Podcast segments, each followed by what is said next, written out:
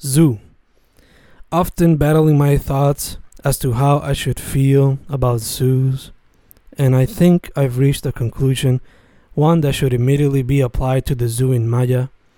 Let wild animals run free in their natural habitats and use zoos as animal shelters for those stray dogs and cats that try to survive in the streets with nothing but garbage as their main source of food. This may not be a perfect solution, but it's what comes to mind right now. Zemblanity. Zemblanity in my life takes new forms. The biggest is not having the opportunity to live without the worry of being financially stable. Xenosyne. Xenosyne, a feeling I experience now more than ever as I spend more hours in a job I hate and in traffic jams rather than doing what I love to do. Zodiac. My generation has replaced religion with politics, zodiac signs, and astrology. Zombie. We all become zombies at one point or another, consuming a ton of information that we often don't process.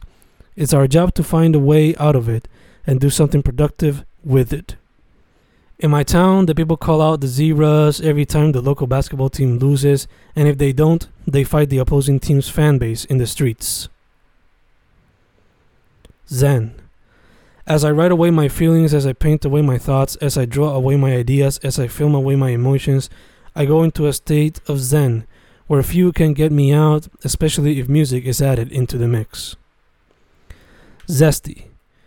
Driving away these highways looking for a bit of zesty joy in the middle of traffic jams that make it nearly impossible. I add music into the mix. I try to look at the details of the concrete jungle, hoping to find some inspiration, but there's very little to see.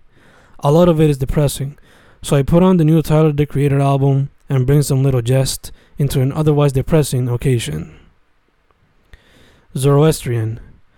Zoroastrians, Catholics, Jews, and other religious people meet in the middle of the cosmos and try to come to a consensus, but it's impossible. Zoom. The closer I look at things, the more details I can find, much like a brackish film played in loop. Zap. A zap of energy is what I need every day after 12 p.m. Water always helps, and so does a little hardcore, but it's nearly impossible. The mind just goes blank when the job I hate persists. Zeppole. A small zeppole would be pretty nice right now, or at least some other pastry. It's the weekend, and a little bit of sugar would be nice. Zebrano. Zebrano cabinets cover this store, and it's all beautiful, but people don't appreciate it much. It's sad to see such beauty, such hard work, go unrecognized. Zealous. This zealous organization can at times feel like a cult with many of their practices. Some may differ, but if they're not that, then they're certainly hypocrites, at the very least. Ziploc. Ziploc bags cover these trash cans, and those Ziploc bags are accompanied by masks, and I simply wonder the repercussions that this alone will have on global warming. It is a thought that I often ponder, along with the effect a simple traffic jam can have on the environment zillions. At the end of the day, I know I'll leave behind thousands of works accompanied by zillions of words. Some say quality over quantity. I'd say I try to balance both. Xander. He holds himself up as a Xander looking at humans from the skies, searching for crime to be stopped, and always protecting them from intergalactic and multidimensional beings, but no one ever thanks him, because no one ever really knows who he is a Xander who sacrifices everything with no support whatsoever. Zebroid. Young Zebroids run around these lands, showing other beings that different forms can combine to be one. Zeppelins. Zeppelins of information are used across the web by ninja-like organizations and stealthy agents who seek to bring forth change and or chaos for the system. Zarzuela. Una deidad de otro mundo le trae al pueblo sin arte una zarzuela que le cambiará la perspectiva a todos. Sekino.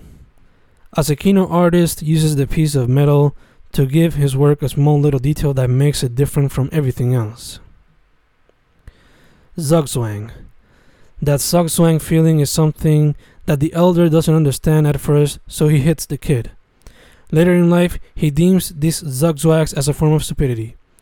It isn't until his granddaughter presents the same symptoms that he finds some sort of compassion for all those who go through something similar. Cigarettes. Cigarettes are destroyed by opposing forces looking to conquer and move atop the human food chain. Zwieback. A nice little Zwieback finishes a sweet homemade breakfast, stirring off a Sunday that would otherwise go to shit. Zephyr. A soft zephyr is felt through my hair, and I just inhale and exhale, appreciating the moment of to the best of my ability. Zorro. A large group of people inspired by El Zorro failed to achieve the good that the hero proposed to himself. Instead of following good and justice, they fall into the complexions of regular life and see a much more corrupt and devilish beast that they never imagined.